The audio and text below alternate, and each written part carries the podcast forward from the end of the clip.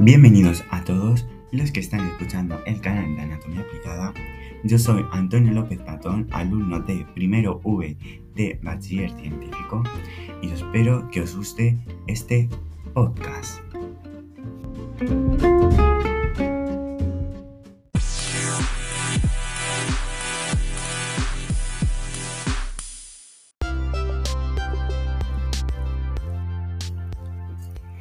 Ahora ya sí, saludos a todos y bienvenidos a nuestro podcast sobre el trastorno por déficit de atención e hiperactividad, que más conocido como TDAH. Y en este episodio nos sumergiremos en la complejidad de esta condición neuropsiquiátrica, que afecta a tantas personas en todo el mundo. Prepárense para un viaje de aprendizaje y comprensión sobre el TDAH. Espero que les guste.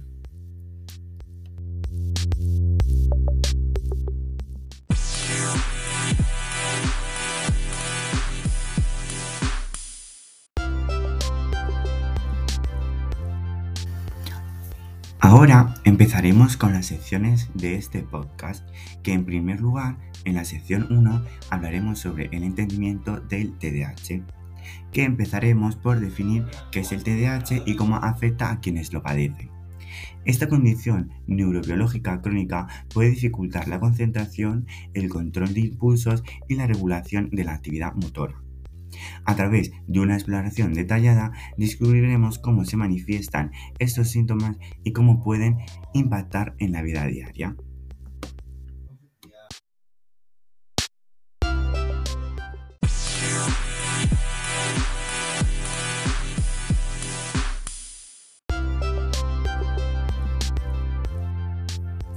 En segundo lugar, en la sección 2 hablaremos sobre los síntomas y los tipos de TDAH.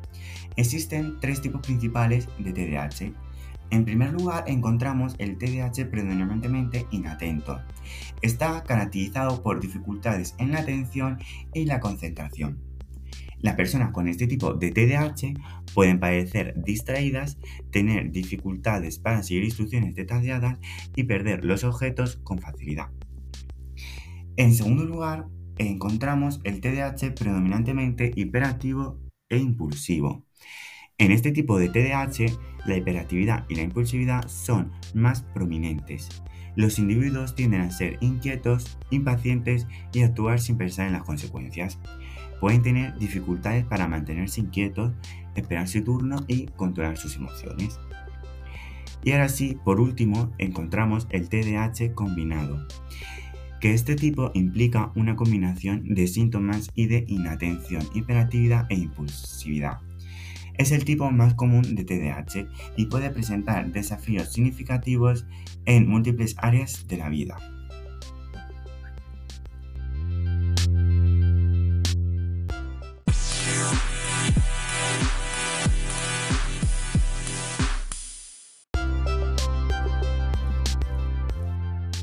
En tercer lugar, en la sección 3, diagnóstico del TDAH. ¿Cómo se diagnostica el TDAH? El proceso de diagnóstico implica una evaluación clínica completa, que incluye entrevistas con el paciente y sus familiares. Esta evaluación del historial médico educativo y el uso de escalas estandarizadas de síntomas. Es crucial realizar un diagnóstico preciso para garantizar un tratamiento adecuado y efectivo.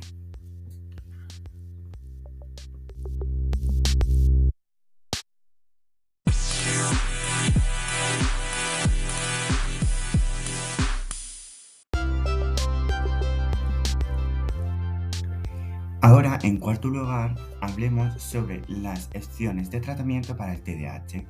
El tratamiento del TDAH generalmente implica un enfoque multimodal que puede incluir medicación, terapia conductual y apoyo educativo. En primer lugar, la medicación. Los medicamentos estimulantes como el metilfenadato y las anfetaminas son comúnmente recetados para ayudar a mejorar la atención y el control de los impulsos. También existen otros medicamentos como los no estimulantes que pueden ser útiles en algunos casos.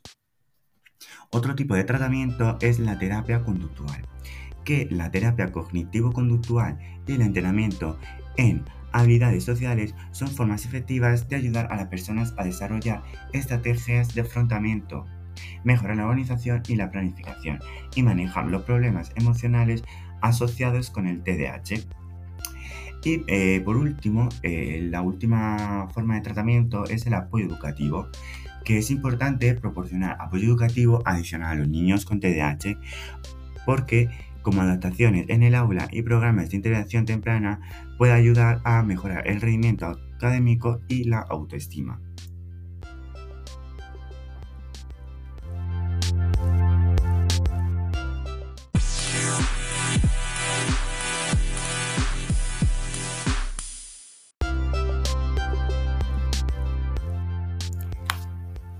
En quinto lugar, el TDAH puede tener un impacto significativo en múltiples áreas de la vida. En el ámbito académico, los niños con TDAH pueden tener dificultades para prestar atención en clase, completar tareas y mantener buenas relaciones con sus compañeros. A nivel laboral, los adultos con TDAH pueden luchar para mantenerse organizados, cumplir con los plazos y seguir instrucciones detalladas aunque el TDAH también puede afectar las relaciones interpersonales y la salud mental en general. Las personas con TDAH pueden experimentar dificultades en sus relaciones familiares y sociales debido a problemas de comunicación y manejo de conflictos.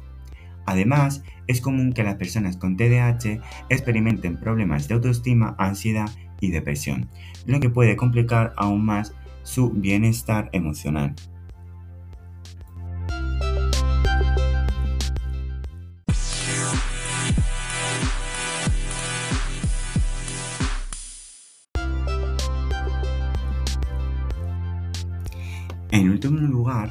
Exploraremos las estrategias de afrontamiento y el apoyo necesario para las personas que viven con TDAH. Aunque esta condición puede presentar desafíos significativos, existen diversas estrategias y recursos que pueden ayudar a las personas a manejar sus síntomas y mejorar su calidad de vida. Una de las estrategias más importantes es el desarrollo de habilidades de organización y gestión del tiempo. Esto puede incluir la creación de listas de tareas, el establecimiento de rutinas diarias y el uso de recordatorios, visuales o tecnológicos, para mantenerse al día con las responsabilidades. La estructura y la previsibilidad pueden ayudar a reducir la situación de abrumamiento y mejorar la capacidad de concentración. Además, aprender técnicas de autocontrol y autorregulación emocional puede ser beneficioso para la persona con TDAH, porque esto puede incluir prácticas con mindfulness, técnicas de respiración y ejercicios de relajación muscular para ayudar a calmar la mente y reducir la impulsividad. La terapia cognitivo-conductual ya mencionada anteriormente también puede ser útil para identificar y cambiar patrones de pensamientos negativos que pueden contribuir a los síntomas del TDAH.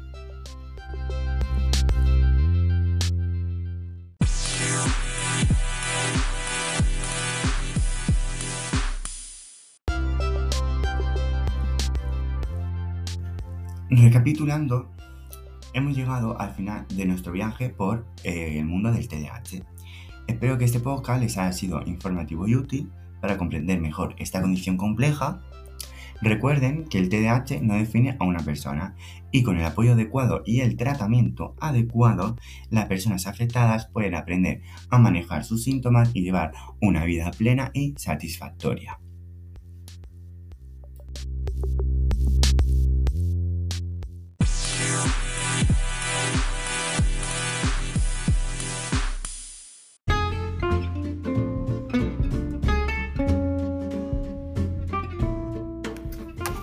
Y bueno, hasta aquí el podcast de hoy. Espero que les haya gustado y resultado útil este podcast.